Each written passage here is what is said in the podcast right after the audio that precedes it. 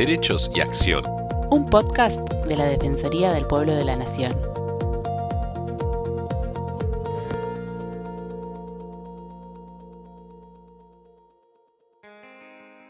Bienvenidos a los podcasts de la Defensoría del Pueblo de la Nación. Soy Estefanía González Isola y estoy junto a Fernando Almirón para compartir diferentes temas de interés general. La Asociación Civil Madres del Dolor fue fundada el 10 de diciembre del año 2004 con la finalidad de promover y consolidar la prestación de justicia, brindar servicio de asistencia y constituir un foro de defensa de los derechos y la seguridad ciudadana.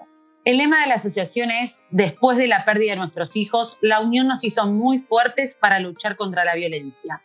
Integran Madres del Dolor Silvia Irigaray, madre de Maxi Tasca, Marta Canillas, madre de Juan Manuel Canillas, Vivian Perrone, madre de Kevin Sedano, Isabel Yaconis, madre de Lucila Yaconis, Elsa Gómez, madre de Daniel Sosa, Elvira Torres, mamá de Cristian Gómez, y Nora Iglesias, mamá de Marcela Iglesias. En esta oportunidad estamos en comunicación con Vivian Perrone, que es secretaria de la Asociación Madres del Dolor y madre de Kevin Sedano, quien fue arrollado por un automovilista en la Avenida Libertador, en Olivos, en mayo del 2002. Eh, hola Vivian, ¿cómo estás? Y bueno, gracias por estar con nosotros. Hola, ¿qué tal? Muchísimas gracias por la invitación y quisiera agregar que ahora también forman parte del Consejo de Madres del Dolor Matías Bañato, que perdió a, toda su familia. Claro, eh, sí, Nos está acompañando en Madre. le asesinaron, que le quemaron la casa, ¿no? Le quemaron la que casa. le quemaron la casa, sí, sí. Y Silvia Fredes, que perdió a su única hija, Martina Fredes, en un hecho vial. Así que ellos también están formando parte de, Madres del Dolor. Perfecto que los hayas nombrado. Eh, Vivian, contanos por favor, para que nuestros oyentes sepan, eh, cuál es el objetivo de la asociación. Bueno, cuando nosotras perdimos a nuestros seres queridos, la mayoría de nosotras a nuestros hijos, nos dimos cuenta que es muy difícil seguir adelante solas y la verdad que era muy importante pasarnos nuestra experiencia y acompañarnos. Así que decidimos hacer, formar la Asociación Madres del Dolor para acompañar a otras personas que pasen por las tragedias parecidas a las nuestras y para pasar también nuestra experiencia, eh, porque a veces se pierden pruebas, eh, se pierde tiempo y a través de la experiencia uno puede ayudar a otros a no caer en los mismos errores. Así que ese es el objetivo más que nada, el de concientizar y el de acompañar a otros familiares de víctimas. Además, el 10 de diciembre como fecha de fundación también es algo muy emblemático, ¿no? El Día de la Recuperación de la Democracia, el Día de los Derechos Humanos.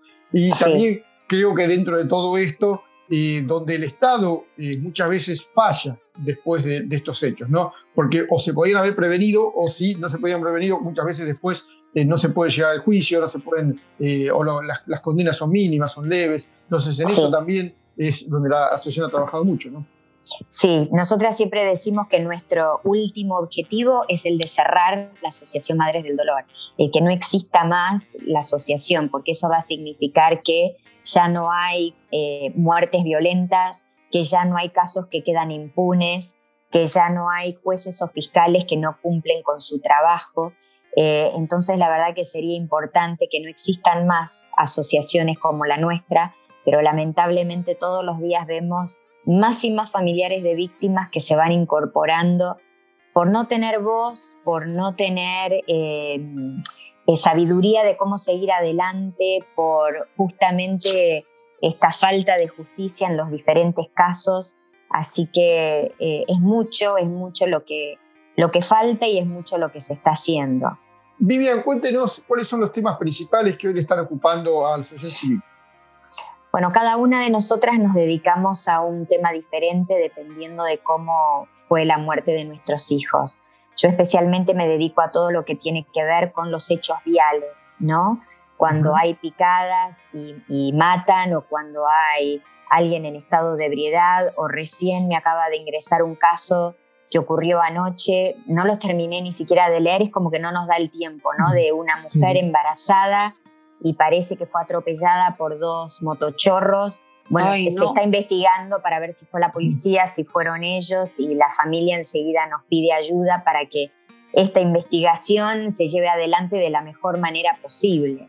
Em, así que eh, yo más que nada me, dedico a, todo eso, pero después también acompañamos en casos que tienen que ver con eh, violencia de género, con abuso sexual, con delincuencia. Y últimamente, especialmente después del caso de, esta nena que este, estaba desaparecida y por suerte apareció, eh, nos están entrando casos de chiquitos, sí, de chiquitos que, que son o abusados o que son ahora un chiquito de tres años que apareció también debido a los golpes del padrastro y decimos, son tantos los que no tienen voz y a quienes queremos acompañar antes de que ocurran estos hechos Así que están reaccionando por suerte la familia, las abuelas, los vecinos. Lo que les decimos es que denuncien. Es preferible que hagan una denuncia, que se investigue y que después se diga, no, la verdad es que no había que investigarla, a que uno después diga, ¿por qué no llamé? Podría haber evitado un hecho violento, eh, una muerte de un chiquito, un abuso de un chiquito o una chiquita. Eh, Vivian, recientemente la ley de víctimas recibió media sanción en el Parlamento bonaerense y estableciendo un nuevo marco regulatorio para las víctimas de ilícitos penales. ¿Cómo participó la asociación en el debate? Bueno, eh, ahora ya se convirtió en ley, ya no es que tiene media sanción, sino que directamente ah. fue votada por la Cámara de Senadores también nosotros participamos desde un primer momento, así como participamos de la Ley Nacional de Víctimas. La verdad es que no hace falta que se vote en todas las provincias porque es una ley de orden público. A mí me explicaron que al ser una ley de orden público no hace falta que eh, las demás provincias eh, estén también adecuándose a esta ley o adhiriendo a esta ley. Pero si consideran que la pueden mejorar, si consideran que en cada provincia con adherirse o adecuarse a esta ley podemos tener una ley mejor, bienvenido sea. El tema es que se aplique, ¿no? La ley de víctimas nos da derechos a las víctimas. Víctima no es solamente el que, el, que sufre el hecho, sino también los que eh, indirectamente nos sentimos afectados por el hecho. Pueden ser los padres, los hermanos, y nos da derecho a que nos informen cómo va la causa, derecho a poder hablar en la causa, derecho a quienes no tienen los medios como para hacerlo, a que los trasladen a, los tribunales. Eh, y algo que a mí hasta me cuesta decirlo, que me parece terrible que necesitemos una ley para esto, es derecho a que nos traten con dignidad. Así que son derechos básicos que estamos pidiendo que se cumplan en todas las provincias y nos duele mucho cuando hay jueces que no informan, que no tratan con dignidad y dicen que es así porque la ley todavía no está votada en esa provincia. Y la verdad es que todo ser humano necesita que se cumplan con esos derechos. Por otro lado, también dentro de la ley se crea un observatorio de víctimas de delitos dentro de la legislatura bonaerense. ¿Van a participar ustedes también allí? Estamos pidiendo que ese observatorio comience a funcionar ya, pero nos dicen que no hace falta, nos dicen desde la provincia de Buenos Aires que no hace falta tener ese observatorio porque ya hay un consejo de víctimas desde el Ministerio de Justicia y no entienden que son dos cosas totalmente diferentes. Un consejo de víctimas desde el Ministerio de Justicia está para acompañar a las víctimas. Si se forma, que se tiene que formar el observatorio, está para observar que se cumpla con la ley de víctimas, está para observar que se cumpla con los derechos de las víctimas. Y es muy importante que exista desde la legislatura de la provincia porque entonces no va a pertenecer a un partido político en particular, como si el Consejo de Víctimas que depende del Ministerio de Justicia.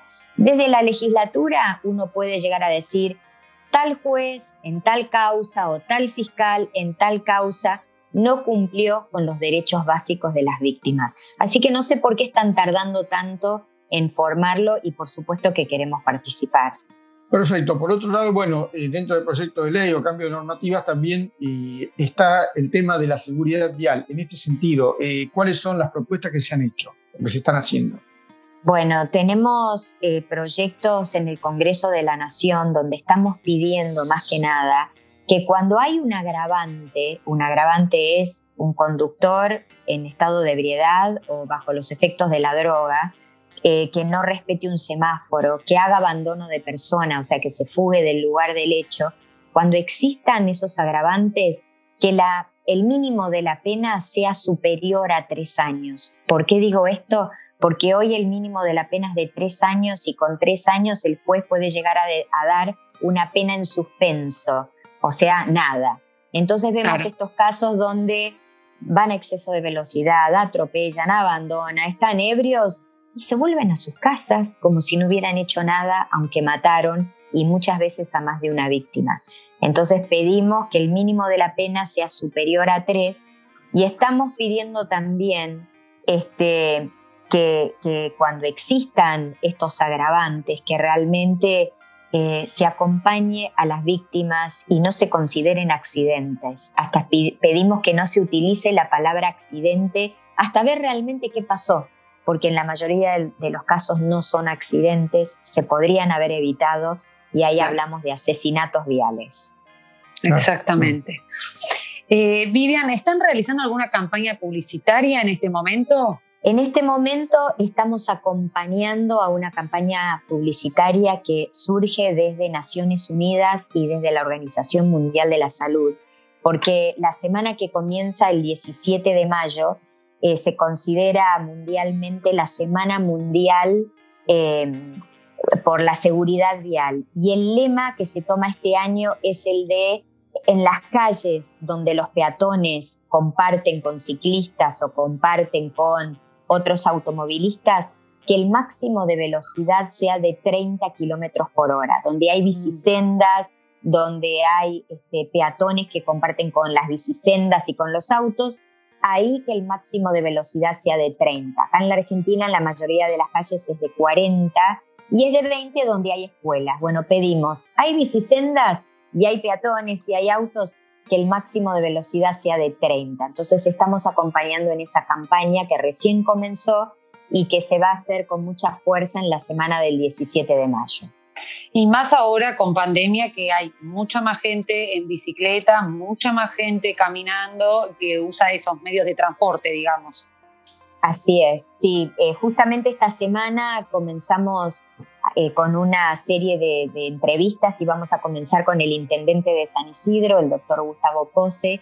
Nos vamos a reunir con él porque antes en muchos municipios es como vos decís que la bicicleta se tomaba solamente para hacer deportes.